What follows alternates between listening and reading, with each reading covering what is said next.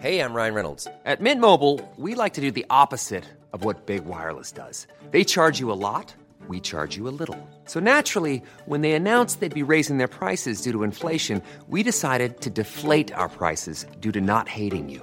That's right. We're cutting the price of Mint Unlimited from $30 a month to just $15 a month. Give it a try at mintmobile.com slash switch. $45 upfront for three months plus taxes and fees. Promo rate for new customers for limited time. Unlimited more than 40 gigabytes per month. Slows. Full terms at mintmobile.com.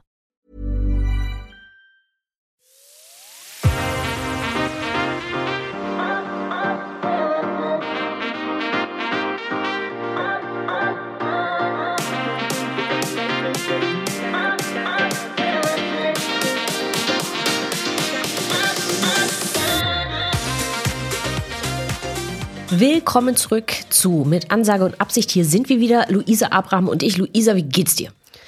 Gut, ich bin ein bisschen äh, erschöpft, muss ich sagen. Das war eine Woche voller, äh, also ich sag mal so, ich muss eigentlich wieder abtrainieren. Ich habe hart mein Laufziel von 1000 Schritten pro Tag überschritten. Oh, das ist natürlich, Mhm. ich bin ein bisschen entsetzt. Jetzt musst du, Dass du musst eigentlich in Ja, du musst jetzt eigentlich in Pflege. Ja, 18.000 Schritte am Tag, Tina. Sowohl am Dienstag als auch am Mittwoch. Ich, ja, Das ich ist, weiß gerade gar nicht, wohin mit mir, vor lauter Erstaunen und Entsetzen. Mhm. Wir waren viel unterwegs in den letzten Wochen. Ähm, London Book Fair, Spotify All Ears, das OMR Festival in Hamburg. Zwischendurch waren wir ja noch mal in Köln, Tina. Dann waren wir in Köln. Mein Gott, Jetzt weiß ich wieder, wie weit weg Köln ist. Ja, Jet Set Lifestyle, genau. Da vielleicht ein Shoutout an die Deutsche Bahn. Muss das so schwierig sein, nach Köln zu kommen? Ja, Ähm, ja, wir waren Jet Set Lifestyle mäßig wow, ja. Äh, unterwegs und sind jetzt ein bisschen erschöpft. Vielleicht sind wir aber auch einfach zu alt, Luisa. Ja, vielleicht, meinst du? Jetzt naja, schon. nachdem ich mir so die Leute auf diesen ganzen Events angeschaut habe, fühle ich mich doch so ein bisschen alt. Aber Tina, das hat nichts mit diesen Events und diesen Leuten zu tun. Sondern es hat nur was mit mir zu tun. Okay, hier Jetzt, sind wo wir du wieder. es gesagt hast. Gut, lasst uns nicht weiter äh, darüber, weil das wird ja auch nicht besser. Und Nee. ich fühle mich dann mit jeder laufenden Sekunde noch älter. Lass uns über schöne Sachen reden, über die Podcast-Branche. Yes, gerne. Und wir fangen wieder an mit unseren Pod-News. Als erstes habe ich mich mal wieder durch sämtliche Newsletter geklickt und versuche in kürzester Zeit einen Überblick zu geben, was denn schon wieder los war in Schieß den letzten los. vier Wochen. Ich versuche das irgendwie sinnvoll zusammenzutragen. Wir schauen, was bei rauskommt. Also, erstmal super Nachrichten. Die Podcast-Nutzung steigt weiterhin an. In den USA, so hat eine Studie von iHeart rausgefunden, gibt es 89 Millionen wöchentliche Podcast-Hörer. Das sind mehr wöchentliche Podcast-Hörer, als es Netflix-Abonnenten in den USA gibt. Hört, hört. Es ist eine echte Größe. Eine Studie von Edison Research und NPR hat äh, ganz viel erhoben, unter anderem aber auch eine bestimmte Zielgruppe, nämlich die sogenannten Boomer, die Wir? Danke, dass du es nochmal erwähnt hast und nochmal zurückgekommen bist auf dieses etwas schwierige Thema. Boomer, die noch nicht so sehr viel Podcast hören. Diese Zielgruppe ist aber für die Werbeindustrie sehr, sehr interessant, weil sie eigentlich immer sehr gut auf Werbung und Aufrufe äh, reagieren und eigentlich auch diejenigen sind, die sich für Podcast-Inhalte sehr gut interessieren könnten. Warum hören die noch nicht so viel? Weil dieses Wie höre ich denn Podcast tatsächlich ein, Problem für die ist. Aber fand ich nochmal sehr interessant für unsere Branche zu gucken, was können wir denn eigentlich auch für diese Zielgruppe tun. Dann das Pew Research Center. Und ich habe keine Ahnung, ob ich das gerade richtig ausgesprochen habe, hat eine Umfrage gemacht zu Nutzen von Nachrichtenpodcasts. Nachrichtenpodcast gehört zu einem der ja, beliebtesten Genre in den USA, aber auch natürlich hier in Deutschland. Und sie haben herausgefunden, dass von diesen Nachrichtenpodcast-HörerInnen nur ein Fünftel tatsächlich Podcasts von etablierten News-Outlets nutzt. Warum ist das gravierend? Weil wir in Zeiten von Fake News natürlich immer schauen müssen, woher kommt die Information, stimmt die eigentlich? Und wenn Nachrichtenpodcast ein wichtiges Informationsmedium wird und die Leute eine hohe Glaubwürdigkeit dem attestieren, dann ist es gleichzeitig natürlich problematisch, wenn vier Fünftel der Podcasts, die da gehört werden, gar nicht trustworthy sind. Sehr, sehr spannende Umfrage. Was gab es sonst noch in der Podcast-Welt? Gimlet gehört ja zu Spotify mittlerweile, wird seine Shows nun nicht mehr nur exklusiv auf dieser Spotify-Plattform verbreiten, sondern geht auch auf andere Plattformen. Oprah Winfrey mit ihrem Network bleibt bei Sirius XM für die nächsten zwei Jahre. Und YouTube hat in Amerika zumindest auf YouTube Music endlich die Podcast, den Podcast-Bereich gelauncht.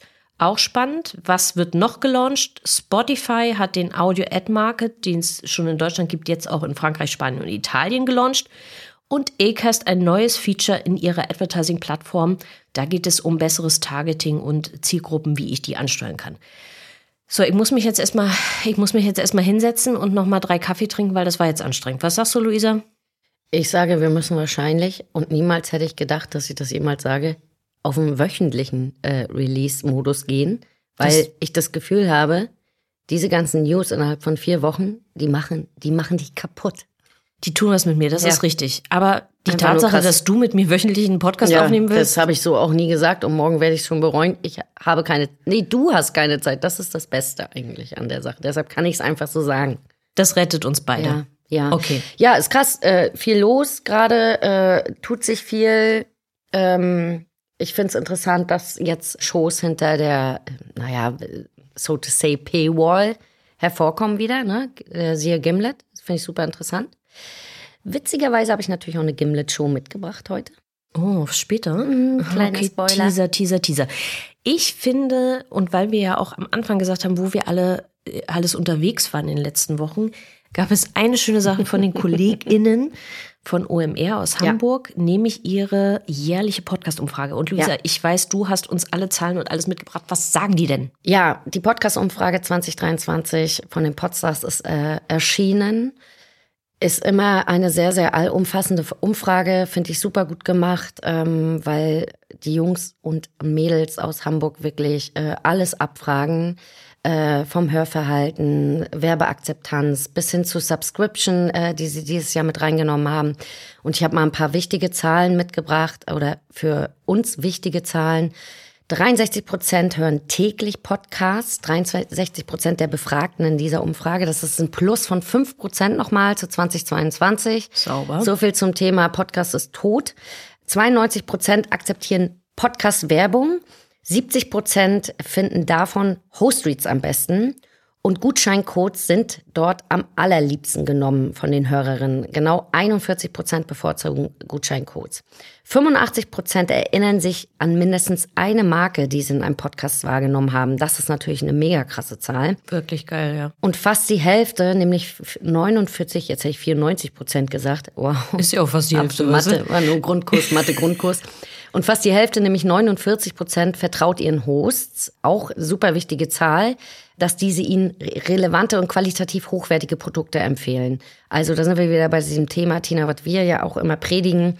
Du kannst äh, schon jede Ad in jeden Podcast drücken, aber von der Performance her gibt es da natürlich ganz klare Unterschiede. Wenn es nicht relevant und nicht authentisch ist, dann wird es natürlich bei der Hörerschaft ganz anders empfunden und wahrgenommen. Und wenn die Werbung relevant und qualitativ hochwertig ist, dann wird sie nicht nur akzeptiert, sondern dann ist es eher ein Hinhöreffekt, was du in anderen Medien ja gar nicht mehr hast. Ne? Also da ist Werbung ja eigentlich ein Abschaltgrund. Absolut. 71 Prozent nehmen Podcast-Werbung wahr. In der Befragung haben 36 Prozent angegeben, dass ihnen das bei Radiowerbung genauso geht. Das ist natürlich krass. Ne? Mhm. Also, aber gut, man muss halt auch sagen, Podcast-HörerInnen sind nicht unbedingt Radio-HörerInnen. Ne? So fair muss man schon sein. Trotzdem ist die Zahl natürlich interessant. 67 Prozent entdecken Podcasts durch Empfehlungen von Freunden. Also durch uns? Richtig, gute Freunde. 47 Prozent durch äh, Erwähnungen in anderen Podcasts. Da sprechen wir von Werbung. Und das ist was, ähm, was wir ja auch schon immer predigen.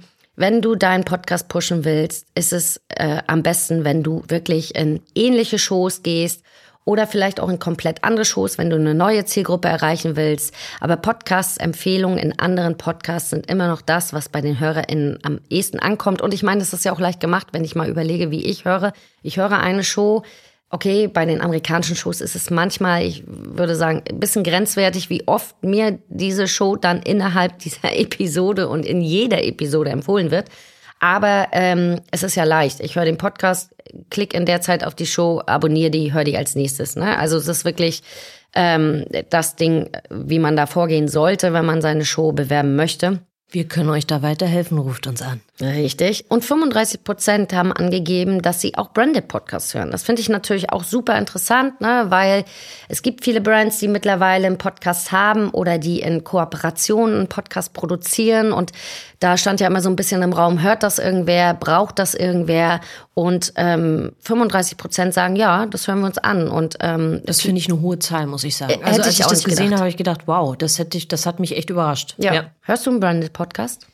Derzeit gerade nicht, weil ich mich durch diverse andere Sachen äh, fräse. Da kommen wir in den Guilty Treasures dazu. Ja. Aber ich habe schon den einen oder anderen Branded Podcast gehört und ich finde, dass in dem Bereich mittlerweile auch viele Macher verstanden haben, dass du da ja inhaltlich anspruchsvoll vorgehen musst. Du kannst jetzt nicht irgendwie so eine pauschale Produktplacement, Werbeveranstaltung draus machen. Ja. Und ich finde, dass die Expertise, wie man sowas gut produziert, im Markt massiv gestiegen ist. Ja, muss ich auch sagen. Ich finde, ähm, dass die Brands mittlerweile verstanden haben, dass die Story wichtig ist. Ne? Du kannst nicht einfach einen CEO jede Woche interviewen, äh, weil der denkt, dass er so viel zu erzählen hat. Und Also so wie ich. äh, wow, okay. Tina, nächstes Thema. Äh, nein, also was ich, also erstens, ich finde das immer ganz toll, dass die Kollegen von den Podstars jedes Jahr diese, diese Umfrage machen, ähm, weil wir dann natürlich auch, ähnlich wie beim Online-Audio-Monitor, der das ja auch jedes Jahr macht, wir können Tendenzen und Entwicklungen im Markt daran ablesen und das finde ich total gut und ich finde es total wichtig, dass es diese Umfragen und diese Studien gibt. Ja, Download-Link natürlich in unseren Genau, Shownotes. Shownotes, Shownotes, Shownotes. Diese Studie haben die Kollegen von den Podstars auch auf dem OMR-Festival vorgestellt. Vincent und Konsti auf der Bühne. Und sie haben was ganz Schönes gemacht, fand ich. Sie haben am Ende fünf Thesen zur Zukunft des Podcast-Marktes vorgestellt. Und ich habe mich da total abgeholt gefühlt, weil das fünf Sachen waren, die uns beide auch sehr beschäftigen, die wir auch hier in dem Podcast immer wieder besprechen. Und die haben es total schön auf den Punkt gebracht. Und ich finde, das ist nochmal ein guter Augenblick, um ganz kurz zu sagen, worum ging es da. Ja, Erste These, Videopodcasting.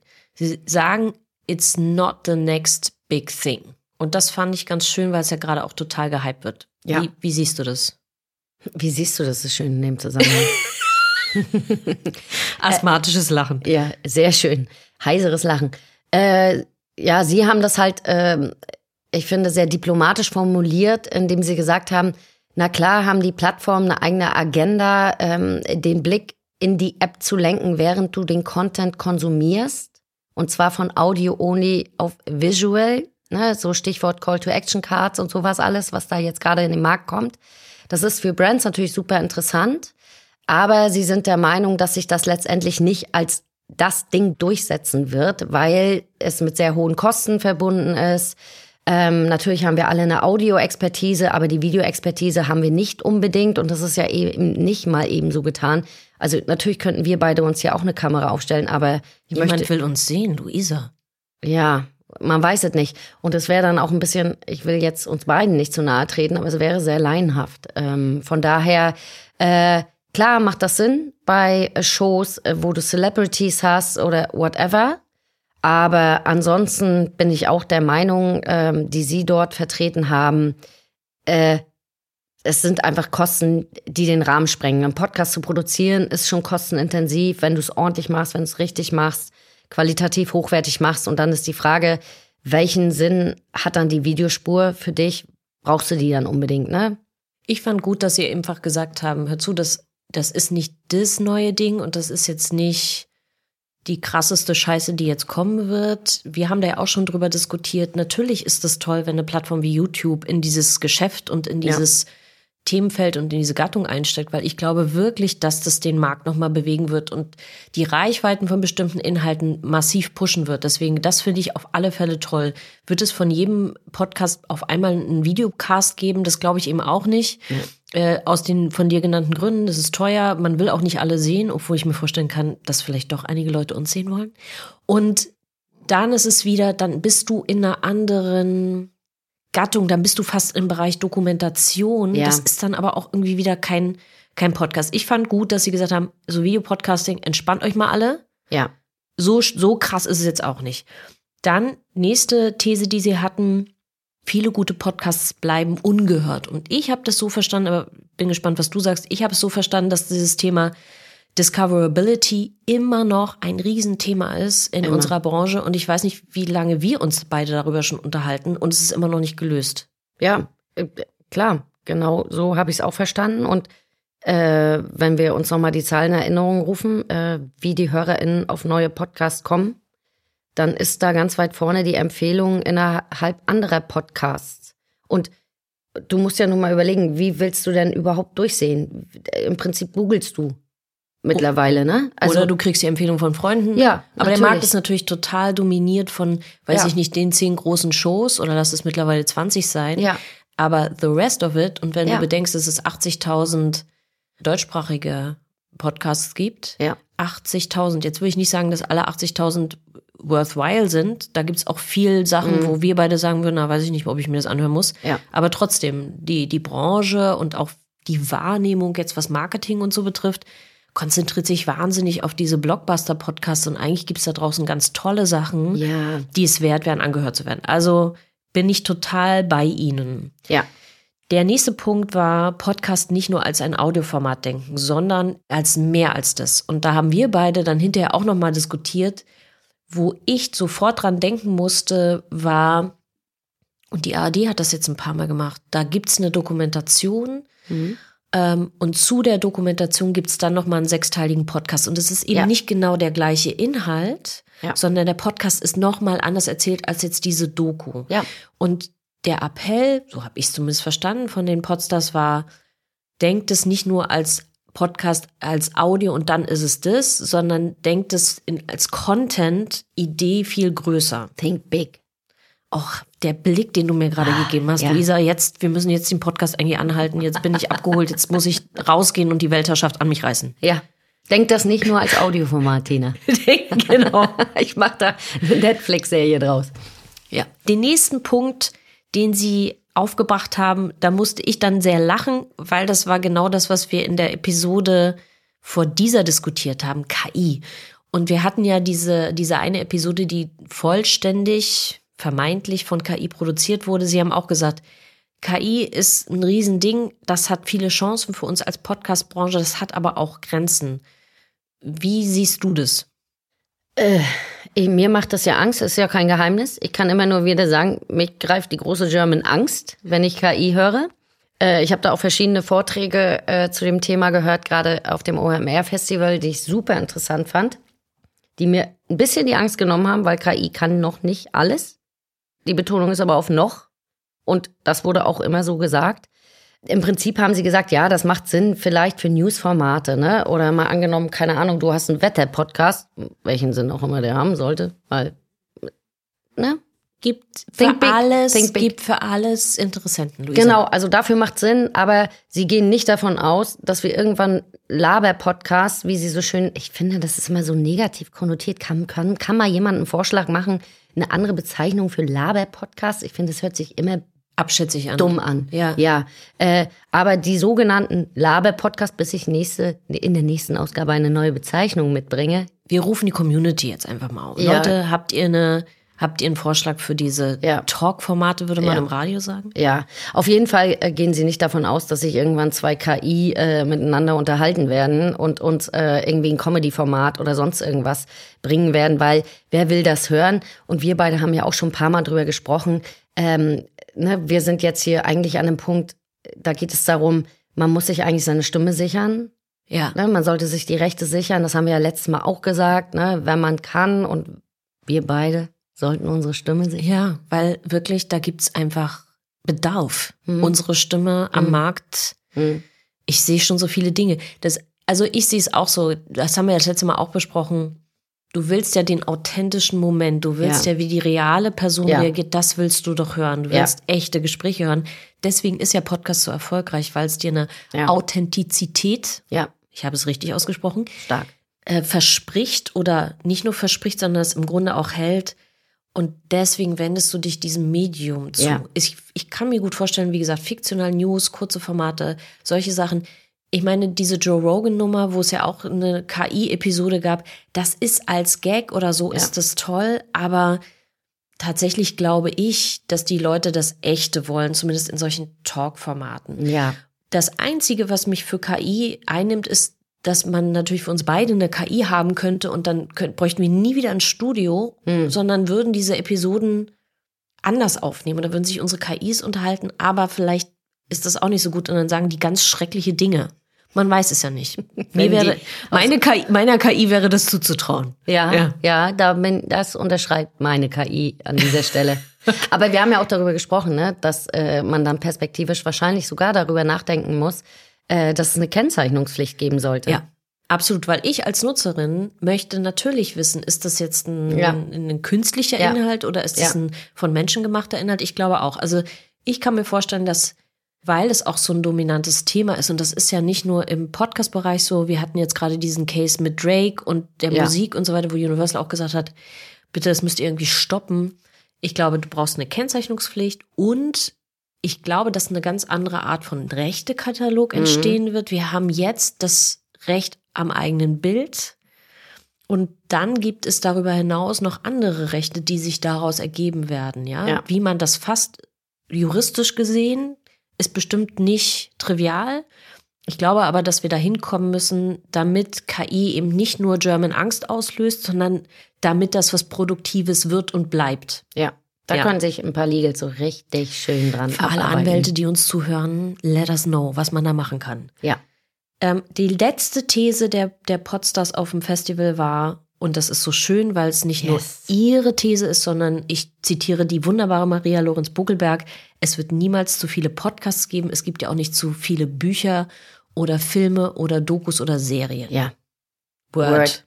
Oh, es ist so romantisch. Wir, es, es war gerade ein romantischer Mhm. Augenblick. Ach, wir sind einfach Yes. wie Schwestern, Hm. wie Nee. eineige Zwillinge. Meine Schwester und ich, wir haben uns viel geprügelt. Na, ich und mein Bruder auch. Das sagt- Okay, wir sind doch Okay, wir sind doch on the same page. Gut. Das war ein etwas längerer Block an News aus der Podcast-Branche, aber wir fanden alles so spannend und wichtig, Ja. dass wir das mal länger gemacht haben. Richtig. Zur Erholung, Luisa, kann ich nur sagen, du hast mal wieder ohne Absicht was Schönes gesagt, nicht nur ich. Ja. Das war beratungskonsistent. Du hast mir gesagt, da ist, da wäre doch jemand sehr beratungskonsistent. Ja. Hm? Ich bin mir nicht so sicher, ob das was Positives, was Negatives war. Was möchtest du uns sagen? Was ist es für eine neue Wortschöpfung, die wir da. Ich meinte wahrscheinlich, mit großer Wahrscheinlichkeit meinte ich, beratungsresistent. Das ist ja das, was einem ab und an in den Kundengesprächen ähm, widerfährt, dass man Tipps gibt, die dann nicht umgesetzt werden. Nein. Ich finde beratungskonsistent. Ich aber bin Schöne- beratungskonsistent. Du bist ich sage meistens das Gleiche, Ja. weil meistens empfehle ich den Kunden ja auch das, woran ich glaube. Das heißt meistens, oh Gott, ich empfehle den Kunden immer, was ich glaube. Äh, von daher bin ich sehr beratungskonsistent. Hast du mal gegoogelt? Vielleicht gibt es das Wort ja auch schon. Wenn nicht, gibt's das jetzt. Ich finde es ein wunderbares neues Ja. Wort. Äh, sollten wir mit. Gibt's nicht immer so das Wort des Jahres? Das wird hiermit nominiert. Ja. Und Tina, und du Hm? hast auch wieder einen schönen gebracht. Weiß ich nicht, habe ich? Da schäme ich mich in Tod und Boden. Made my day. Das Lieb schäme ich ich. mich in Tod und Boden. Ja, da habe ich, das ist, ich schäme mich in Grund und Boden heißt es, oder ich schäme mich zu Tode. Und ich bin sehr stolz, dass du beide Formulierungen heute das allererste Mal Richtig auseinandergehalten Ist ganz habe. stark. Gut. Ich möchte dazu sagen, dass es natürlich mal wieder eine Art Service von mir war, wie immer. weil ich es geschafft habe, zwei Sprichworte zusammenschnippen zu lassen. mergen. zu mergen, um die Effizienz zu steigern, aber auch um die Botschaft viel klarer zu machen. Hm. Grund und Boden, das ist ja schon nah, da ist man ja quasi schon unter der Erde, damit es aber deutlicher wird. Mit dem zu Tode schämen lalala, schäme ich mich gleich in Tod und Boden. Das ist doch, Stark. das ist doch, weiß man gleich, womit man es zu tun hat. Mhm. Gut, ich finde, wie immer, dass ich, dass, dass es eher so ein Service-Gedanke war, der mich da getragen hat. Ganz stark. Und nichts anderes. Serviceorientierung. Gut, äh, nachdem das mir jetzt schon wieder sehr unangenehm ist, aber ich sagen können, kann, tun sollte, dass ich diesmal die zwei Sprichworte tatsächlich wusste. Nee, du wusstest sie nicht. Okay. Du hast mich danach gefragt, wie es richtig heißt. Und dann habe ich gesagt, es gibt zwei. Du, Isa, das ist der Teil, den du nicht. Kommen wir zur nächsten Kategorie. I'm Sandra, and I'm just the professional your small business was looking for. But you didn't hire me because you didn't use LinkedIn jobs. LinkedIn has professionals you can't find anywhere else, including those who aren't actively looking for a new job but might be open to the perfect role, like me. In a given month, over 70% of LinkedIn users don't visit other leading job sites. So if you're not looking on LinkedIn, you'll miss out on great candidates like Sandra. Start hiring professionals like a professional. Post your free job on linkedin.com/people slash people today. Kategorie. Du Isa, wir haben mit Absicht Ja. wieder eine wunderbare Gästin eingeladen, eine tolle Ja. Frau. Sag mir, wer ist es? Es ist Sarul Krause-Jentsch, Head of Podcast bei Spotify. Ähm, viele Brancheninsider äh, kennen Sarul natürlich schon und vielleicht auch viele nicht unter euch. Und da wir ja so ein bisschen den Ansatz haben, Frauen aus der Branche eine Plattform zu geben, haben wir dieses Mal Sarul eingeladen, damit sie uns einfach mal ein paar Sachen zu ihrem Werdegang erzählt. Ähm, was war gut, was war weniger gut, was hat sie noch für Ziele, was für Highlights hatte sie. Und das habe ich mit Sarul besprochen und wünsche euch ganz viel Spaß. Sarul, sehr, sehr schön und vielen Dank, dass du dir die Zeit genommen hast, uns heute hier mit deiner Stimme und deinem Input in unserem Podcast zu bereichern. Ich freue mich sehr, dass du da bist. Wir haben auch schon ein kleines Intro zu dir gesprochen, aber starten möchte ich mit einer Frage und zwar, wie würdest du dich denn in fünf Sätzen beschreiben oder vorstellen, Sarul? Oh, fünf Sätze. Es dürfen auch sechs sein. Mehr Schachtelsätze sein. Genau, also äh, ich würde mich vorstellen als Sarul. Ähm, ich liebe Inhalte, ich liebe es, ähm, mit Kreativen zu arbeiten. Dementsprechend habe ich auch den Großteil meines Lebens damit verbracht. Äh, beruflich kümmere ich mich hauptsächlich aktuell um Podcasts und alles, was uns zum Thema Podcast und auch Audio beschäftigt, als Head of Podcast bei Spotify. Und äh, privat bin ich äh, gern mit meinem Hund zusammen und ansonsten glaube ich eine sehr gute äh, Weinbegleitung äh, für meine Freunde. Sarul, welcher Weg hat dich in die Podcast-Branche geführt? Also ja, wahrscheinlich eher accidentally, wie so alles im Leben irgendwie accidentally ist oder äh, zufällig. Ich habe zumindest nicht geplant, in die Podcast-Branche zu gehen damals. Äh, ich meine, Podcast gibt's ja auch einfach noch gar nicht so lange. Äh, wir haben, also ich glaube, es war 2017 oder so, haben wir, habe ich damals bei Bertelsmann so die ersten so Marktanalysen zu Podcast gemacht.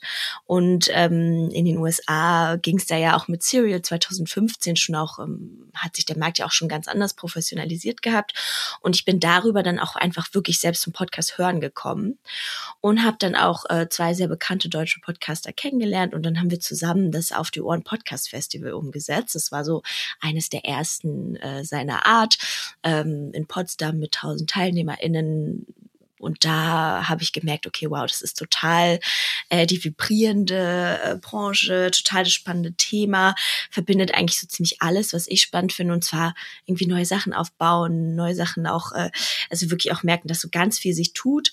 Und dann auf der anderen Seite aber natürlich auch wirklich ähm, spannende Inhalte zu haben und irgendwie wir haben das ja sehr selten oder das, ähm, ich fand es so aufregend, dass sich eigentlich gerade wirklich quasi ein neues Medium etabliert. Ähm, und dann bin ich quasi hängen geblieben. Und dann ne, von einem zum nächsten habe ich dann verschiedene Unternehmen auch beim Thema Podcast beraten, weil man dann natürlich auch so ein bisschen Expertise äh, bekommt und dann schlussendlich ähm, bei Spotify gelandet. Also das ist so mein Weg zum Podcast-Thema. Aber neben all dem Guten, was dir natürlich also tagtäglich widerfährt, all den guten Sachen, die man in diesem Job und in dieser Branche erlebt, gab es Dinge, die dich in deiner Laufbahn frustriert, gebremst oder in irgendeiner anderen Art und Weise runtergezogen haben? Ja, also ich glaube, es, es, es gibt gerade so für jetzt die Podcast-Branche gab es am Anfang natürlich einfach auch viel ähm, Skepsis oder eigentlich ging jedes Interview mit der Frage los, ist es jetzt ein Hype? Äh, das, glaube ich, ist dem einfach nicht gerecht geworden, wo wir jetzt auch stehen. Also ich meine, fast ein Drittel der Deutschen hört regelmäßig Podcasts. Es ist natürlich noch kein wirkliches Massenmedium, was vielleicht mit TV oder Radio mithalten kann. Aber die Entwicklung ist ja wirklich stetig. Das fand ich einfach irgendwann auch ein bisschen unnötig. Und äh, ich finde es irgendwie spannender, wenn wir so Entwicklungen begrüßen und die auch eher mit offenen Armen empfangen, als dann immer wieder zu fragen, ist es denn jetzt auch wirklich so und ist es jetzt auch vorbei? Und ähm, ist dann jetzt hier nicht auch das nicht nicht sinnvoll und over? Ähm, und genau und dann ansonsten auf so generell jetzt über die ganze Laufbahn gesehen ist es natürlich schon so, dass je mehr man sich auch damit auseinandersetzt, in welchen Strukturen wir leben, desto mehr sieht man sie auch. Ja, also ähm, so gerade wenn man im frischen Beruf einsteigt oder so, dann denkt man eigentlich immer noch und steht die ganze Welt offen und alle sind gleich und ähm, schau, ich habe schau doch mal, ich habe immer die gleichen Chancen bekommen, ich wurde immer genau gleich gesehen ähm, und ich glaube so für mich jetzt so auch erst die letzten vier, fünf Jahre wahrscheinlich habe ich mich wirklich angefangen, auch damit auseinanderzusetzen, in welchen strukturellen Herausforderungen wir so auch im Patriarchat sind ähm, und was das auch für uns bedeutet. Und ich glaube, gerade zum Beispiel, wenn dann auch Frauen Kinder kriegen oder ne, irgendwie einfach es, es gibt ja einfach Momente im Leben einer Frau, die eben einfach anders sind, vielleicht auch eher äh, als im Leben von einem Mann. Und ich glaube, das sind alles so Themen, die mich sehr beschäftigen und wo ich auch denke, da können wir auf jeden Fall noch mehr machen. Oder genau, da können wir uns hm. auf jeden Fall noch weiterentwickeln, denke ich alle. Denke ich auch. Ähm, der Anfang ist gemacht oder? Ja. Sag mal, meinst du, dass es für Frauen grundsätzlich schwieriger ist, sich im Business zu behaupten? Also jetzt auch mal losgelöst äh, von der Branche. Du hast ja auch schon andere Stationen in, in deiner Karriere gehabt. Meinst du, das ist schwieriger für uns?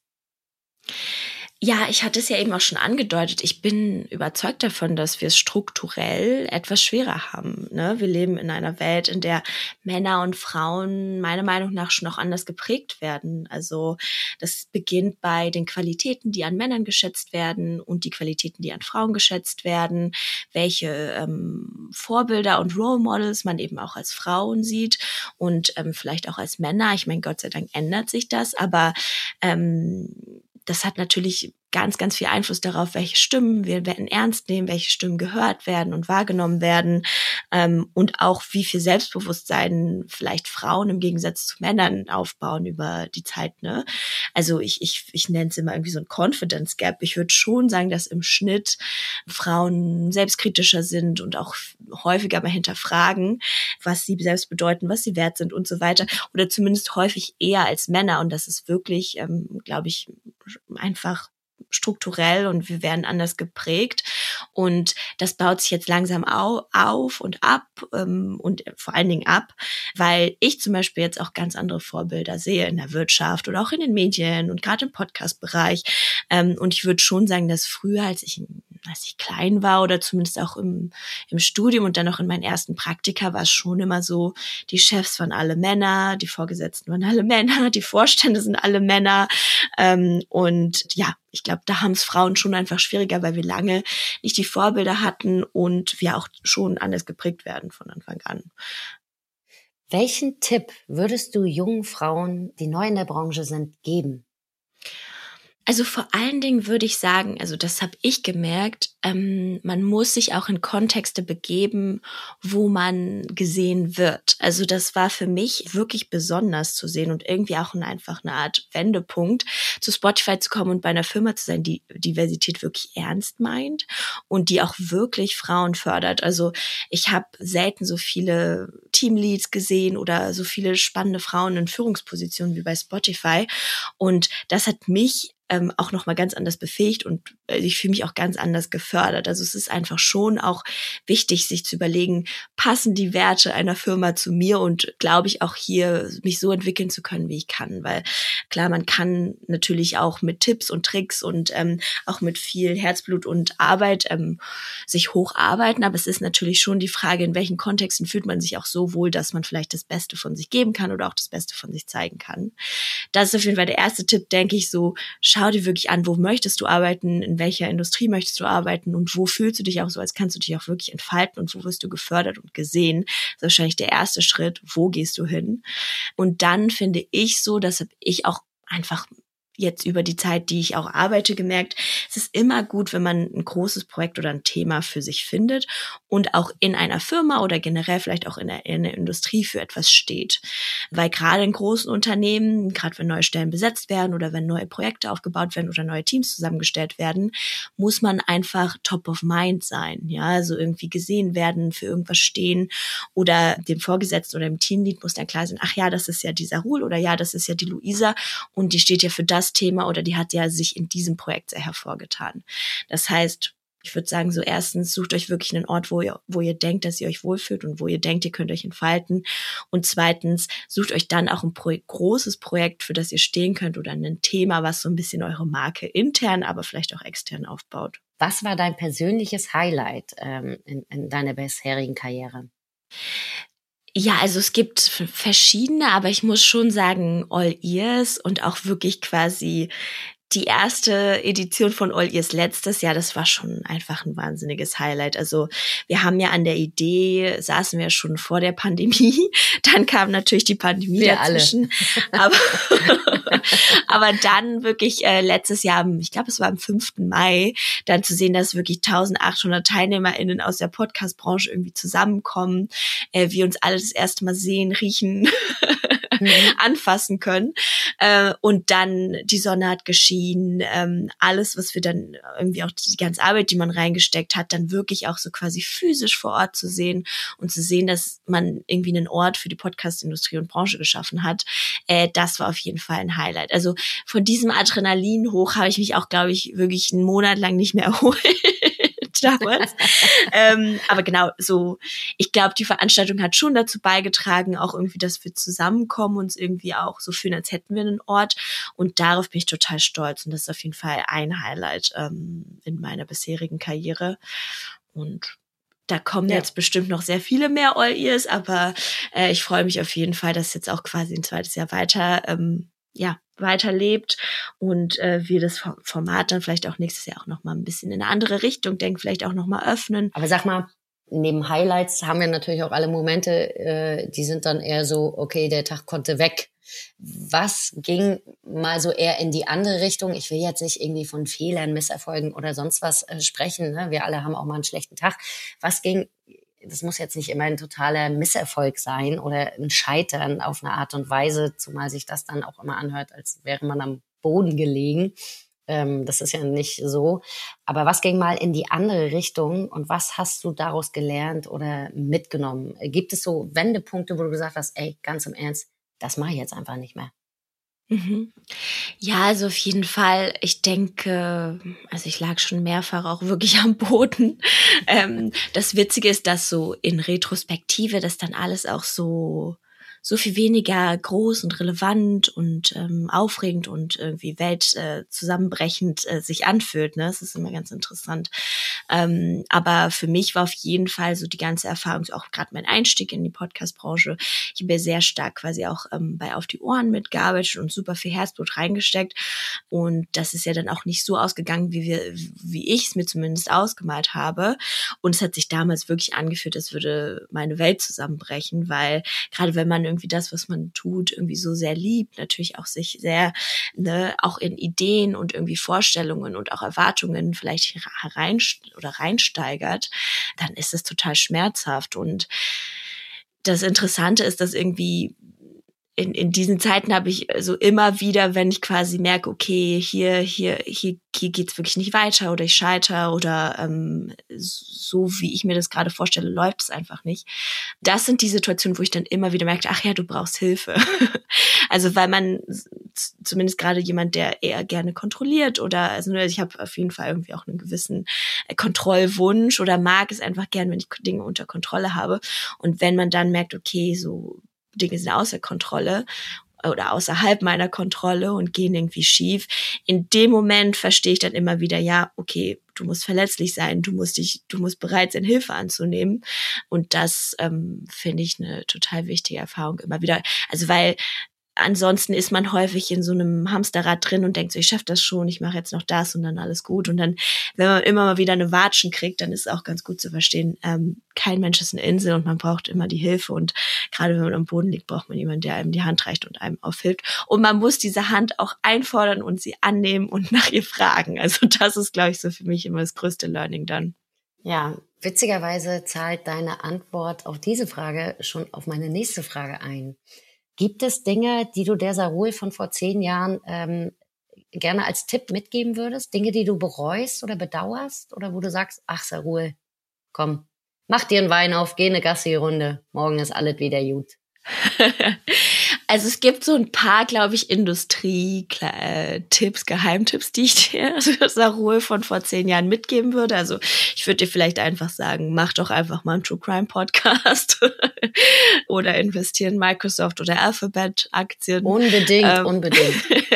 also weil gerade so in der ähm, so Aufmerksamkeitsökonomie und aktuell, ne, gerade so mit allen möglichen Social Media Plattformen und auch allem, was sich jetzt so im Medienbereich tut, ist, hilft es ja einfach First Mover zu sein. Ne? Deswegen, da würde ich, glaube ich, auch einfach den, ein, den einen oder anderen Geheimtipp mitgeben. Ähm, und dann, auch wie du schon gesagt hast, erstens so, man sollte sich selbst nicht zu ernst nehmen. Man kann nicht alles kontrollieren und nichts ist perfekt und nichts kann perfekt laufen. Und gerade, äh, also gerade als ich noch, ich meine, ich bin, glaube ich, schon immer ehrgeizig und ich will natürlich auch Dinge erreichen, aber ähm, ich glaube, ich war schon auch einfach früher sehr verbissen oder bin immer noch hin und wieder total verbissen. Und da hilft es, hätte es, glaube ich, geholfen, wenn mir jemand sagt, so, hey, alles wird gut, du kannst es nicht kontrollieren, du musst dich auch ein bisschen dem Flow hingeben. Du musst jetzt nicht genau dieses Praktikum machen in genau dieser Firma, um dann dort zu landen, weil das ganze Leben von Zufällen geprägt ist und auch ganz viel von Glück. Und ja, also im Zweifelsfall nimm dich selbst nicht zu ernst. Du kannst nichts kontrollieren und investier lieber in wirklich gute Beziehungen, weil die dann einem down the line auf jeden Fall helfen. Wie siehst du denn die Situation der Frauen in Podcasts? Weil wir, Tina und ich, diskutieren da oft drüber, warum gibt es noch nicht genügend Female Podcasts? Warum gibt es auch nicht genügend so Female Laber Podcasts? Hast du irgendeine Art Theorie für uns? Warum ist da, sind wir da nicht weiter? Also erstens bin ich ganz positiv überrascht, weil sich so die letzten ein, zwei Jahre das auch wirklich verbessert hat und zwar wirklich signifikant. Also ähm, jetzt mittlerweile sind ja so ein Drittel der Podcasts sind so mindestens von einem äh, von einer Frau mitgehostet und da helfen jetzt auch gerade die neuen InfluencerInnen und die ganzen CreatorInnen von anderen Plattformen. Also wir sehen jetzt durch Feli, durch Julia Beautix, ähm, durch ganz viele quasi Creatorinnen von anderen Plattformen, dass sich da ganz viel tut, also auch gerade bei uns in den Top-Podcasts. Das, das finde ich erstmal eine schöne Entwicklung. Wir sehen aber auch, und das beobachten wir einfach in unseren Zahlen und Daten, aber auch in dem, was wir zum Beispiel an Pitches kriegen oder auch was wir in Gesprächen mit eben auch PartnerInnen hören, ist, dass also in den Daten beobachten wir, dass Männer einfach eher Männern zuhören und Frauen gerne Frauen und Männern zuhören. Also viele wirklich von rein weiblichen Duos oder von weiblichen Hosts oder mit weiblichen Hosts, viele Podcasts mit weiblichen Hosts haben im Schnitt eher weniger männliche HörerInnen und bei wirklich großen, ne, männlich gehosteten Podcasts wie Fest und Flauschig, Gemischtes Hack, Baywatch Berlin ist es relativ ausgeglichen. Das ist einerseits, glaube ich, auch einfach strukturell, welche Stimmen haben wir schon wirklich auch äh, schon immer ernster genommen oder welche Stimmen haben für uns mehr Gewicht oder was sehen wir eher als Autorität an. Und dann auf der anderen Seite auch, was so den Supply angeht, also die Arten von Shows, die uns gepitcht werden und auch die Ideen, die wir bekommen, da ist es häufig so, dass Frauen, ähm, die Podcast-Ideen haben oder die Hosts sein wollen, ähm, gerne ein Thema mitbringen würden und ähm, gerne lieber über ein Thema sprechen ähm, oder wirklich konkret dann zum Beispiel ihre Expertise oder auch wirklich ähm, ne, irgendwie sowas zu sagen haben wollen und ähm, weniger das Selbstverständnis für hey ich mache einen Laber-Podcast das was ich sage ist einfach das, was ich sage. Ähm, und es wird schon genug Leute interessieren. Also da ist schon auch einfach ein Unterschied von dem, was man sich wahrscheinlich auch zutraut vielleicht. Und ehrlich gesagt, wir haben auch uns einfach gedacht, vielleicht braucht es auch einfach diese Vorbilder, ne? So wie es Fest und Flauschig mhm. gibt und gemischtes Hack oder Baywatch Berlin, wirklich riesengroße von nur Männern gehostete Laber-Podcast. Es braucht einfach jetzt auch diesen großen Laber-Podcast. Also Anke Engelke ist, glaube ich, ein ganz guter Start, weil Quality mhm. Time ist ja jetzt auch kein Thema, Themen-Podcast oder keine Doku oder kein Storytelling, sondern wirklich einfach eine starke, spannende Frau, ähm, die eben einfach erzählt, wie ihre Woche war oder einfach ne, labert, in Anführungsstrichen. Ja. Und da, ja, da würde ich einfach alle Frauen gern dazu ermutigen, Jetzt bist du als Head of Podcast bei Spotify natürlich eigentlich schon da, wo oben ist. Hast du einen Plan für die nächsten Jahre? Dinge, die du noch auf deiner Karriere-Bucketlist hast? Ach, also so viel. Und das Schlimme ist, dass egal welche Stufe man dann erklimmt, dann guckt man ja nur noch nur nach nach oben und ganz selten so, was man jetzt oder ne, also ich glaube, was ja irgendwie so verrückt ist, ist, dass mit jeder Stufe dann so der Anspruch steigt und irgendwie auch die Erwartung, was dann jetzt noch kommt. Das heißt, ich weiß nicht, ob man jemals irgendwie durch ist oder dann denkt, man ist jetzt fertig. Selbst Joe Biden wird sich wahrscheinlich auch denken, wo, wo geht's danach weiter, wo geht's hin? Next Stop ähm, Kaffeebar. genau. Aber ja, also ich, was ich ganz spannend finde, ist, ich würde gerne noch mal ein Sachbuch schreiben, also wirklich vielleicht auch noch mal zu einem bestimmten Bereich forschen und auch ein bisschen mehr lernen. Es gibt so ein Thema, was ich ganz interessant finde. Und zwar, ähm, was Ne? Also es gibt ja Biografien oder auch Menschen, die es against all odds geschafft haben. Und da würde ich gern verstehen, was ist es? Vielleicht gibt es irgendwie einen gemeinsamen Nenner, der das irgendwie ausmacht. Jemand, der vielleicht eher aus einem schwierigen Background kommt und eine total Aufsteiger äh, in Karriere macht. Oder jemand, der es gegen alle Widrigkeiten irgendwie bewiesen hat oder zu was gebracht hat. Gibt es da irgendeine Gemeinsamkeit? Das finde ich zumindest für mich ein ganz spannendes Forschungsfeld. Und da könnte ich mir sehr gut vorstellen, auch irgendwann mal ein Buch drüber zu schreiben. Ähm, und ansonsten für uns ganz, also für mich auch ganz klar, ich, ich liebe Podcasts, Podcasts sind meine Leidenschaft. Ich würde jetzt über die nächsten Jahre einfach auch gern beweisen, dass es auch ein großes Business ist und dass die Landschaft noch viel größer werden kann, dass wir uns als Massenmedium etablieren. Das ist so das, was ich mir im Podcast-Bereich wünsche und mir auch vornehme. Und so generell auch für mich und was mir auch immer wichtiger wird, ist auch noch mehr POC zu fördern und auch dafür zu sorgen, dass wir nicht mehr so wenige sind, weil die Auseinandersetzung mache ich auch erst seit kurzem wirklich, aber es dann, sobald man einmal quasi Happy Land ver verlassen hat, dann hm. sieht man auch wirklich erst, wie wenige POC eigentlich auch EntscheiderInnen sind, auch gerade in Medien oder eigentlich auch überall in der Wirtschaft. Und das fände ich irgendwie ganz spannend, wenn man da da würde ich zumindest gerne auch noch ein bisschen mehr Zeit investieren. So. Welche Erfahrungen hast du auf deinem Weg gemacht? Also es ist so schwer, weil man ist ganz selten wirklich so offenem Rassismus ausgesetzt ist, sondern mhm. dann einfach häufig hin und wieder merkt, okay, ist es jetzt deswegen? Ich glaube, diese Unsicherheit ist auch ganz schwer nachzuvollziehen, wenn man nicht drinsteckt. Mhm. Ist das jetzt wirklich passiert, vielleicht weil ich so aussehe, wie ich aussehe, oder ist es einfach, dass jemand einen schlechten Tag hatte oder jemand nicht glaubt, dass ich das kann oder so, ne? Ich glaube, das ist immer so diese Unsicherheit, die man eigentlich so immer spürt, wenn man einfach anders aussieht und auch häufig wirklich die einzige Person ist im Raum, die anders aussieht. Mhm. Und ähm, das ist ganz schwer zu sehen, wenn man nie die Erfahrung gemacht hat, sich zu denken, okay, warum bin ich hier eigentlich die Einzige? Und es hilft auf jeden Fall, äh, wenn man ja, wenn man sich einfach darüber informiert. Also ne, ähm, Alice Hastas, ähm, Tupokau Gatte, ganz ganz tolle Frauen, die ja, wirklich auch ich, ne, also wo ich auch überhaupt das erste Mal verstanden habe, hey, ja, es ist okay und du kannst auch darüber reden und du kannst es auch ansprechen und du kannst auch darüber nachdenken, was es für dich bedeutet. Ich glaube, ich habe es früher wirklich versucht, immer mm, man will dazugehören, man will nicht auffallen mit, ähm, mit Themen, die vielleicht unangenehm sind. Man lächelt und, das so weg, ne? Um absolut, absolut. Und ja. das Gute ist ja, dass mittlerweile, ne, also so Intersektionalität ist ja auch ganz anders, wird ja mitgedacht und ich, äh, ich glaube so, äh, ne, auch Frauen werden ja anders marginalisiert und ich glaube, da ähm, ist auch vielleicht ein anderer Zusammenhalt mittlerweile da und auch Role Models, tolle Vorbilder, so wie Tupoka oder auch Alice. Also ähm, ja, wir sind auf einem guten Weg oder wir sind zumindest auf einem Weg. Sarul, wenn du nicht arbeitest und wenn du nicht Gassi gehst, Podcast hörst oder Wein trinkst, was machst du, um abzuschalten? Schaltest du ab? Machst du eine Excel auf und machst dir den Plan für die nächste Woche? Bringt dich das runter? Was ist es? Also, der eine. Äh, das macht Tina. Ich hab's nie erzählt, aber das macht Tina. oh, das ist so charmant und passt so gut. Äh, nee, also ich, ich, ich weiß auch eine schöne Excel zu schätzen. Ähm, so ist nicht. Oder Sätze, auch, die man so selten hört von Menschen. es ist so schön, wenn die Zellen dann aufgehen und die Rechnung aufgeht. Ähm, genau, aber so an sich äh, ist wirklich so, dass ich natürlich Podcast höre, um runterzukommen. Also ich mir manche Folgen von meinen Lieblingspodcasts dann auch aufhebe für einen schönen Moment, wo ich irgendwie mit dem Hund spazieren gehe oder für mich bin.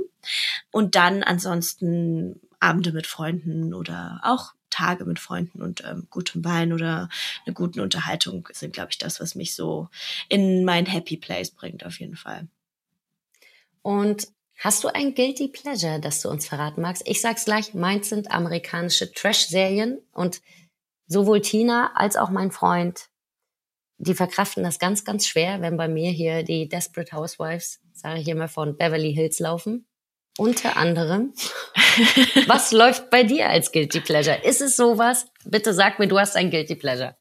Ja, jeder hat ja ein Guilty Pleasure. Ähm, also äh, äh, ein auffälliges Guilty Pleasure, was auch von, also auch meinen KollegInnen auf jeden Fall immer ähm, mit einem Side-Eye bedacht wird, ist mein Musikgeschmack. Also ich habe einfach den Musikgeschmack aus, aus der Hölle oder also also zumindest mein es? Rap Slayer? jedes Jahr nee also so mein also mein Spotify Rap jedes Jahr wird auch einfach in im, im Büro rumgezeigt und dann wird sich darüber total totgelacht weil ich hatte wirklich komplett also ich bin wirklich so 80s 90s und das Beste von heute ähm, wirklich absoluten Mainstream ähm, wirklich poppige Musik und und einfach nur die Partykracher also ähm, es ist leider nicht stilvoll es ist wirklich nicht cool ist auch ganz unangenehm, wenn dann Leute sagen so, ja, magst du kurz eine Playlist anmachen und ähm, auch Leute, die ich nicht so gut kenne, dann ja auch wissen, dass ich bei Spotify bin und ich komplett lost bin, weil ich ne, seit irgendwie, keine Ahnung, seit 20 Jahren dieselben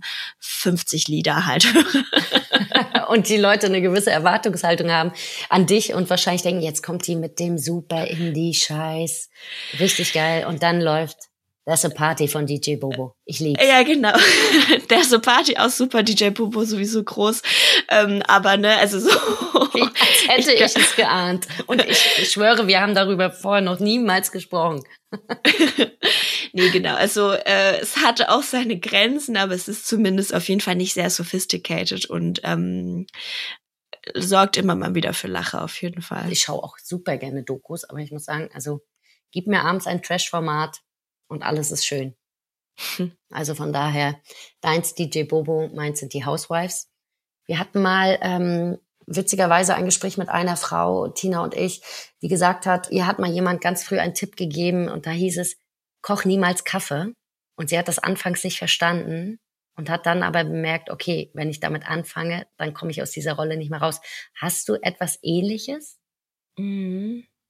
Also ich glaube, ähm, entscheidend ist, Verbündete sich zu suchen. Also sei es im eigenen Team oder auch einen Vorgesetzten, der diese Situation für einen auflösen kann. Weil gerade wenn man am Anfang vom Berufsleben steht, sind diese Situationen dann irgendwie so, werfen einen dann doch so aus der Bahn, dass es wichtig ist, Verbündete zu haben oder Leute zu haben, denen man vertrauen kann, denen man sich anvertrauen kann und die dann auch in Zukunft oder wenn solche Situationen aufkommen, vielleicht auch für dich eintreten können. Ne? Also sei es so Respektlosigkeiten oder sowas. Natürlich auch, wenn man in der Lage ist in der Situation. Es ist passiert leider auch häufig so, dass man überrumpelt wird und dann in der Situation nicht die richtige den richtigen Ton findet oder auch einfach überfordert ist und kurz freest und dann ähm, ist die Situation auch schon wieder vorbei. Aber wenn man dazu in der Lage ist, ähm, auf jeden Fall auch ansprechen und immer die Leute suchen, die einen verstehen und die auch offen sind für sowas. Und dann quasi gemeinsam ist man stärker. Ich glaube, das ist so gerade für so kleine Sticheleien oder Dinge, die einem hin und wieder passieren, ähm, ist es einfach Gold wert. Wenn man A darüber sprechen kann, sich auch Rat holen kann und dann aber auch B wirklich auch jemand hat, der oder die dann für einen einsteht und dann sagt zum Beispiel, ach so, ja, den Punkt hatte Luisa auch gerade gesagt. ne, das passiert ja dann häufig, dass man was sagt, dann jemand anderes das wiederholt, der vielleicht in der Hierarchie weiter oben ist oder die vielleicht ähm, auch einfach eine andere Position hat oder vielleicht eine lautere Stimme oder vielleicht ein Mann ist und dann da jemand zu haben, der für einen einsteht, das ist wahnsinnig viel wert. Ja, das sehe ich genauso. Und für mich auch was, was ich besonders wichtig finde, dass Frauen Frauen supporten. Gerade wenn man in anderen Medien Erfahrungen gesammelt hat, dann ähm, herrscht da ja oft ein Klima, in dem auch die Missgunst ähm, befördert wird zwischen Frauen. Und das ist was, das muss ich wirklich sagen, das habe ich auf meinem Weg wirklich mir eingebläut, dass wenn ich mal irgendwann irgendwo was zu sagen habe, wenn mal wie jemand so dumm ist und mir was zu sagen gibt, dass ich dann wirklich darauf achte, dass Frauen auch Frauen unterstützen und mit hochnehmen und dass es eben nicht diese Missgunst gibt. Und das wollte ich auch nochmal an der Stelle betonen, dass das ganz, ganz toll ist, es zu sehen, wie du das machst. Und das finde ich ist sehr, sehr wertvoll für uns Frauen in der Branche. Ja, danke schön. Das ist natürlich ein sehr, sehr schönes Kompliment zu hören und es fällt einem wirklich leicht, gerade auch in der Podcast-Branche, weil es eben auch so viele tolle Frauen und ne, auch wirklich prägende Persönlichkeiten gibt. Also es war, das war eben auch das total Auffällige, was ich auch so schön fand in der Podcast-Branche, als ich reingekommen bin. Ich habe es auch nochmal bei Oliers gesagt in der Keynote. Ähm, Maria Lorenz, Laura Terber, Tina Jürgens, Luisa, also du, ähm, Sandra Sperber beim Spiegel. Es gibt einfach so viele Beispiele von wirklich erfolgreichen Frauen im Podcast-Business.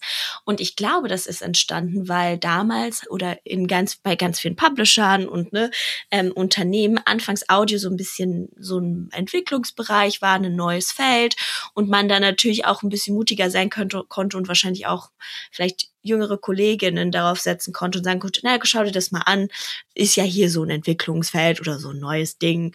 Und die dann eben geblieben sind, weil sie eben auch einfach sehr erfolgreich waren damit. Also das finde ich total schön ähm, zu beobachten. Und Sarul, abschließend, damit du uns nicht deine Playlist teilen musst in den Show Notes, verrate uns doch mal bitte deine Top 3 Podcasts, die du gerade hörst. Und das müssen jetzt nicht die super Geheimtipps sein, ist vielleicht nicht fest und flauschig, das kennen, glaube ich, die meisten. Aber was sind deine äh, Shows, die du gerade total feierst? Ja, gerade hat wieder eine Show angefangen, also das ist in der zweiten Staffel, wo ich schon die erste Staffel total schön fand. Und zwar ist die Bodies ähm, von KCRW. Und das ist so eine, ja, es ist ein Storytelling-Format ähm, um alles, was Körper also den Körper bedeutet, was der Körper für uns bedeutet, wirklich mit ganz, ganz tollen, spannenden Geschichten äh, von Frauen, die, äh, also oder auch Menschen, die von Krankheiten erzählen, aber auch natürlich von anderen Erlebnissen. Und es ist irgendwie ganz interessant zu sehen, wie die Amerikaner das hinkriegen, aus allem irgendwie ein cooles Storytelling-Format zu machen. Das finde ich total faszinierend, höre ich super gerne. Dann natürlich ganz klar habe ich auch Boys Club aufgesogen finde ich einfach wieder ein Beispiel dafür, dass Podcasts auch wirklich so einen Moment in Time abbilden können und da irgendwie auch wirklich einen Diskurs prägen können. Ähm, finde ich sehr schön.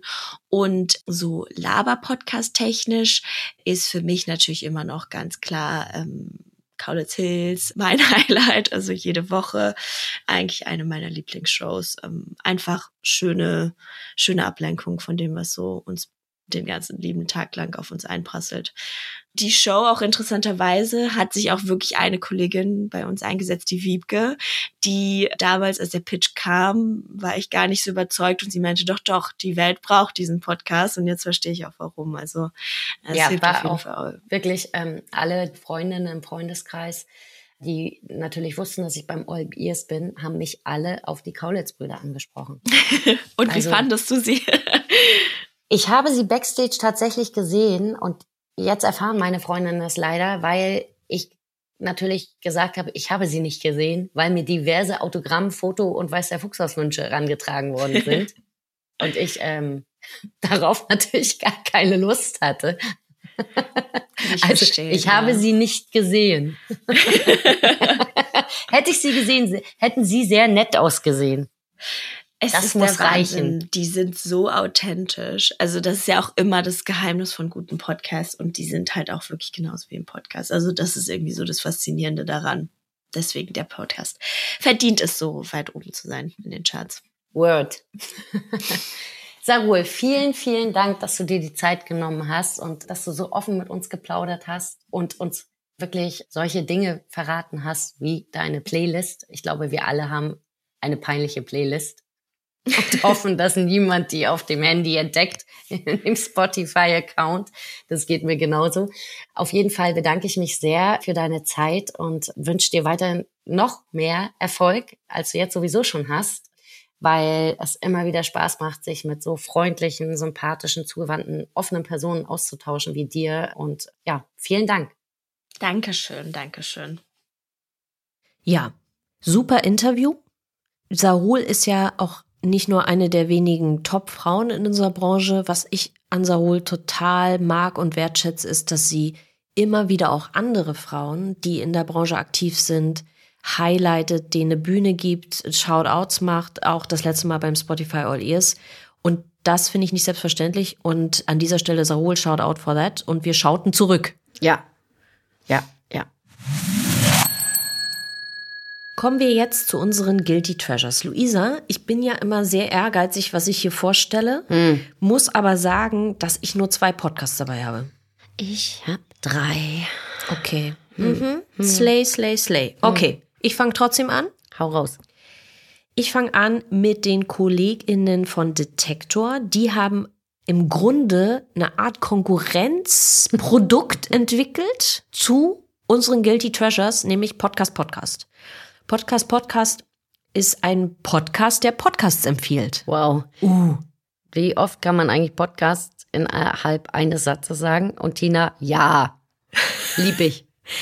Ähm, jeder Podcast ist oder jede Episode ist relativ kurz. Du kriegst einen Einblick in äh, einen Podcast, manchmal auch Empfehlungen von bekannten Podcast-Größen, die einen bestimmten Podcast empfehlen. Ich finde das sehr schön, weil das, was wir vorhin besprochen haben, wie entdeckst du eigentlich neue wertvolle Podcasts, das löst dieser Podcast für mich auf alle Fälle ein. Und ähm, ich höre mir jetzt nicht jede Folge an, aber ich gucke immer durch, so was wird denn gerade vorgestellt und wenn ich da was nicht kannte, dann höre ich da rein. Er ist wirklich kurz, auf den Punkt, wunderbar. Grüße gehen raus nach Leipzig. Der nächste Podcast, Things Fell Apart with John Ronson, ein BBC 4 Produkt. John Ronson ist ein wunderbarer Autor, Journalist, der viele Podcasts schon gemacht hat. Ähm, ich mag den total gern und in Things Fell Apart geht es darum, wie diese Cultural Wars entstanden sind, wie Evangelikale in Amerika zum Beispiel irgendwie eigentlich sich so reingesneakt haben in politische Diskussionen und warum diese Debatten, auch gerade in den USA, aber wir können es in Europa und auch in unserem eigenen Land sehen, so eskalieren zu so einem Schwarz-Weiß-Krieg-Frieden-Ding. Ganz, ganz toller Podcast und, wenn ich das sagen darf, John Ronson, tolle Stimme. Ich höre den einfach so gerne. Sobald ich ihn höre, ist ja für mich, bin ich ja beglückt. Vielleicht liegt es auch daran, dass es britisches Englisch ist. Du kannst ja deine Einkaufsliste vorlesen, wenn es im britischen Englisch ist, möchte ich dich heiraten. Bin leider auch so ein Opfer. Ja. Mir reicht es, an der Underground, an der Tube Station zu stehen und die sagen so Sachen über Züge durch. Und man ist schon abgeholt, ne? Meine Hörempfehlung von euch. Tube Station, Durchsage, landen. Ähm, Das waren meine zwei. ja, witzigerweise habe ich natürlich auch ein äh, britisches Format mitgebracht. Here we go. So ein Zufall.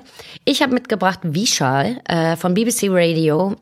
Eine völlig krasse Geschichte und ähm, da muss man an dieser Stelle auch eine Triggerwarnung mit rausgeben, denn es ist eine Geschichte von einem achtjährigen Jungen, der am Tag der Trauung von Lady Di und Charles in London verschwindet, muss man sagen, mutmaßlich gekidnappt worden ist und sechs Monate später werden die Überreste in Sussex gefunden, also außerhalb Londons, von zwei Taubenjägern, wenn man sowas so nennt. Und das ist wirklich eine krasse Geschichte, denn der Junge ist indischstämmig, stammt aus einer indischstämmigen Familie, wobei der Vater schon 20 Jahre lang in Großbritannien lebt, zu dem Zeitpunkt, als der Junge verschwindet.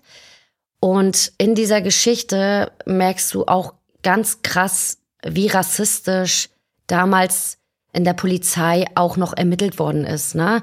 Und wie rassistisch auch die Presse war in der Berichterstattung. Da gibt es so Interviewausschnitte, die sind hochgradig befremdlich. Ähm, das ist wirklich krass. Und letztendlich kommt in diesem Fall wieder Bewegung, weil ein BBC-Journalist, ähm, der aber diesen Podcast nicht gemacht hat, muss man dazu sagen, dieser Podcast wird äh, gehostet von einem Familienmitglied. Ich will jetzt nicht spoilern, deshalb sage ich das so, formuliert das so kryptisch. Aber ein BBC-Journalist äh, hat drei Jahre lang in dem Fall ermittelt und hat da wirklich äh, nochmal neue Bewegung reingebracht. Super guter Podcast. Dann habe ich mitgebracht Just Know, der Podcast gegen Gewalt vom NDR und der ARD. Das ist wirklich ein Format, das äh, ist auch wieder heute alles ganz leichte Kosten, merke ich, aber das ist ein Format, das zieht einem wirklich die Schuhe aus. Es ist ein Podcast über den Fall Sophie. Sophie ist im Januar 2020, und das kann man schon sagen, weil der Fall ging wirklich auch groß durch die Presse, in ihrer eigenen Wohnung von ihrem Stalker umgebracht worden, ermordet worden. Und der Fall rollt nochmal auf, die Jahre des Stalkings, was diesem Mädchen widerfahren ist, was für ein Leidensweg das war. Und ich muss nochmal betonen, wir reden nicht von vor zehn Jahren, wir reden von einem Fall, der sich 2019, 2020 zugetragen hat. Denn ähm, was ich hochgradig verstörend daran finde, ist, dass das Mädchen mehrfach bei der Polizei war, weil sie das Stalking angezeigt hat. Da sind so Dinge passiert wie äh, Anrufe. Sie hatte das Gefühl, jemand kann ihre Nachrichten mitlesen. Sie ist äh, verfolgt worden war auf einer Geschäftsreise, dann hat sie ein Bild von ihrem Hotel und ihrem Hotelzimmer geschickt bekommen. Also solche Geschichten, ganz, ganz gruselig. Und sie war mehrfach mit dem Verdacht, dass ihr Handy irgendwie ausgespäht wird bei der Polizei und ist dort immer wieder weggeschickt worden, muss man dazu sagen. Und letztendlich mündete dieser Stalking-Fall in ihren Tod. Und das ist wirklich äh, krass. Ähm, O-Töne von der Mutter. Und was ich besonders toll an dem Format finde, das gibt ganz, ganz viele Tipps äh, für junge Frauen, was man machen kann, wo man sich Hilfe holen kann, wie man schauen kann, ähm, kann in meinem Handy zufällig, ist das Spyware ähm, irgendwie installiert und so weiter und so fort. Man wird so ein bisschen, bisschen, äh, was soll ich sagen, als Frau äh, wird man ein bisschen, man kriegt einen kleinen Verfolgungswahn, wenn man das hört, ne? Also so Stichwort Handy aus der Hand geben und jemand anderen da drin irgendwie was suchen lassen oder tippen lassen. Jetzt weiß ich, das sollte man definitiv nicht tun. Ähm, aber äh, es ist ein total interessantes Format. Drei Episoden gibt es jetzt. Äh, die dritte ist gerade in der Audiothek erschienen. Dort erscheinen die äh, immer natürlich ein bisschen schneller. Windowing-Strategie. Super guter Podcast. Und dann habe ich noch mitgebracht eine Gimlet-Show, in der Tat. The Conviction of Max B. Und das ist auch eine super interessante Geschichte. Und zwar von einem Rapper, der in eine ganz verrückte Raubgeschichte verwickelt ist und letzten Endes dem Justizsystem der USA zum Opfer fällt. Und auch das, ein ganz verrückter Fall. Da habe ich jetzt in der Tat noch nicht alle Episoden durchgehört. Ich will jetzt hier auch nichts spoilern, deshalb sage ich mal lieber nichts. Leute, die auf Hip-Hop stehen und so weiter, für die ist die Geschichte ganz interessant, weil es hat auch so einen Hip-Hop-Hintergrund. Äh, völlig verrückter Fall. Und dann eine Show, Tina. Ich habe noch einen. Was ist denn heute mit dir los? Es, Fucking äh, let loose hier. Ich bin viel Zug gefahren. Was soll okay, ich sagen? Ja. Audible produziert in der Tat gerade äh, eine Podcast-Serie für Marvel und ich bin ja ein Comic-Addict. Ich weiß, du kannst, du steigst an dieser Stelle aus. Aber es wird gerade ein Audible Original produziert für den deutschen Markt. Äh, eine Podcast-Serie, wird sich nennen Marvel's Wastelanders. Und ich finde, die ist ganz hervorragend besetzt, denn Tom Vlaschia und David Striso sprechen in diesem Podcast und ich bin ganz, ganz, ganz gespannt, was das wird. Wird voraussichtlich ab 28. Juni bei Audible verfügbar sein und Hashtag can't wait setze ich an dieser Stelle nochmal dazu. Bei David Striso schließe ich mich sofort an. Bei dieser Marvel-Schnicki-Schnack-Geschichte, ich bin da ja immer ein mm. bisschen underwhelmed. Ich gebe dir Nachhilfe, ist kein Ding. Ja, gut. Gehen wir lieber zur nächsten Kategorie, mhm. unserem wunderbaren Podcast Wiki. Luisa, yes. das ist ja mit der Werbung so eine Sache. Ja da kommen ja manchmal so Sounds und Gejingle und dann wird manchmal was gesagt und manchmal wird nichts gesagt und du musst jetzt mal ein bisschen Ordnung ja. in die Sache bringen. Wie ist denn das mit dem Gejingle und den Werbetrennern? Ja, Werbekennzeichnung, Kinder, ist das Stichwort. Werbekennzeichnung muss unbedingt sein. Es ist zwar noch nicht so richtig, wir sind noch nicht im Bereich, dass die Medienanstalten, die in jedem Bundesland äh, für die Werbekennzeichnung zuständig sind, oder was heißt für die Werbekennzeichnung, die sind dafür zuständig, dass alle Schäfchen sich an die Regeln halten. Und was für das Radio gilt, gilt natürlich auch für uns Podcaster. Wenn ich eine Werbung in meinem Podcast integriere, dann muss sie gekennzeichnet sein. Das heißt, entweder sollte ich einen Soundeffekt nutzen, kann ein kurzen Jingle, ein Klingeling sein, whatever, wie du gerade gesagt hast, oder ich muss das Wort Werbung in den Mund nehmen. Und nein, es reicht nicht zu sagen am Anfang der Episode, äh, unser Sponsor heute ist und dann kommt ein Host-Read von zwei Minuten und das Produkt wird beschrieben und ähm, es gibt noch einen Voucher-Code und so weiter. Denn das ist kein Sponsoring. Es gibt einen klaren Definitionsunterschied, was ein Sponsoring ist und was eine Werbung ist. Ein Sponsoring darf nämlich, und ich kann das auswendig aus meinen Radiozeiten, denn da war das auch oft Thema, äh, sind wirklich drei Sätze, keine Kaufaufforderung, Superlative sowieso nur verwenden, wenn sie wirklich beweisbar sind. Ne? Also wenn ich der größte Auto Autohändler bin, dann muss ich das schwarz auf weiß haben. Wenn ich der Beste bin, sowieso. Ähm, keine Superlative, keine Kaufaufforderung und höchstens noch die Domain des Kunden. Ganz, ganz wichtig, ist meistens im Intro und Outro platziert ein Sponsoring. Und wenn es eine klassische Ad ist, also ein Host-Read, dann ist es wirklich Werbung. Und das muss auch so benannt werden. So, wisst ihr Bescheid? Und wenn ihr Post kriegt von den Landesmedienanstalten, die da tatsächlich sehr viel wachsamer sind, ja. äh, dann kann ich euch nur empfehlen, tatsächlich mal selbst eure Podcasts zu checken, ob ihr diesen Sachen ähm, tatsächlich entspricht den Vorgaben der Landesmedienanstalten. Es gibt ein White Paper vom BVDW auch zu diesem Thema mit der Kennzeichnungspflicht, wo ihr nochmal nachlesen könnt, woran ihr euch halten müsst. Das stellen wir gerne in den Shownotes ein. Mhm. Normalerweise käme jetzt Luisas Rent der Woche. Ja. Und wir haben uns entschieden, das diese, dieses Mal nicht zu machen für diese Episode, weil uns vor einigen Tagen eine wirklich unfassbar traurige Nachricht erreicht hat und wir deshalb diese Episode gerne einem besonderen Menschen widmen wollen, nämlich ja. Nikolaus Simak, ähm, der vor einigen Tagen gestorben ist äh, und nur 47 Jahre alt geworden ist. Nikolaus Simak ist ein unglaublich geschätzter Kollege. Er ist der Gründer, einer der Gründer von 4000 Hertz und von Super Electric. Er war Produzent und Host äh, von Elementarfragen und Pandemia. Er hat Filme gedreht. Äh, er war Produzent er gehört eigentlich zu einen, zu den Leuten, die Podcasts in Deutschland überhaupt begründet haben und groß gemacht haben. Ja. Wir haben jahrelang mit ihm hervorragend zusammengearbeitet. Es war ein unglaublich toller Kollege und umso bestürzter sind wir von seinem frühen Tod zu erfahren. An dieser Stelle möchten wir seiner Familie, seinen Freunden, den Kolleginnen von 4000 Hertz und Super Elektrik unser Beileid und aufrichtiges Mitgefühl ausdrücken.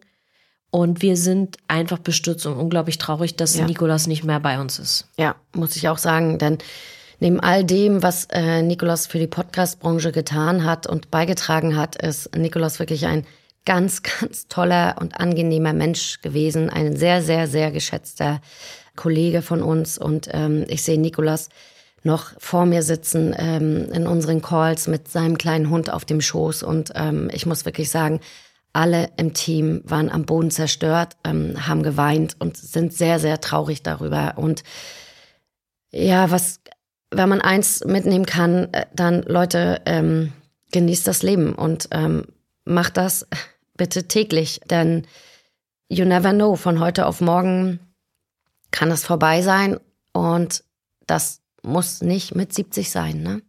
Das kann auch mit Ende 40 passieren und ähm, ja, und ansonsten kann man nur sagen, Luisa und ich werden jetzt noch ein paar Episoden von den Elementarfragen hören und ja. nochmal Nikolas zuhören.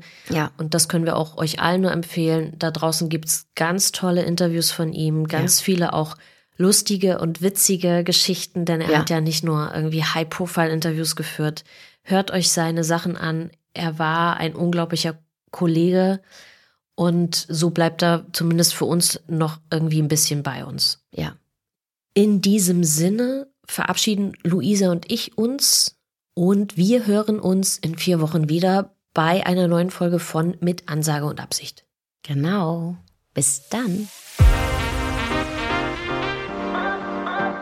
Das war mit Ansage und Absicht von Zebralution Podcast. Von und mit Luisa Abraham und Tina Jürgens. Redaktion Luisa Abraham und Tina Jürgens. Aufnahmeleitung und Produktion When you make decisions for your company, you look for the no-brainers. And if you have a lot of mailing to do, stamps.com is the ultimate no-brainer. It streamlines your processes to make your business more efficient, which makes you less busy. Mail checks, invoices, legal documents, and everything you need to keep your business running with stamps.com. Seamlessly connect with every major marketplace and shopping cart.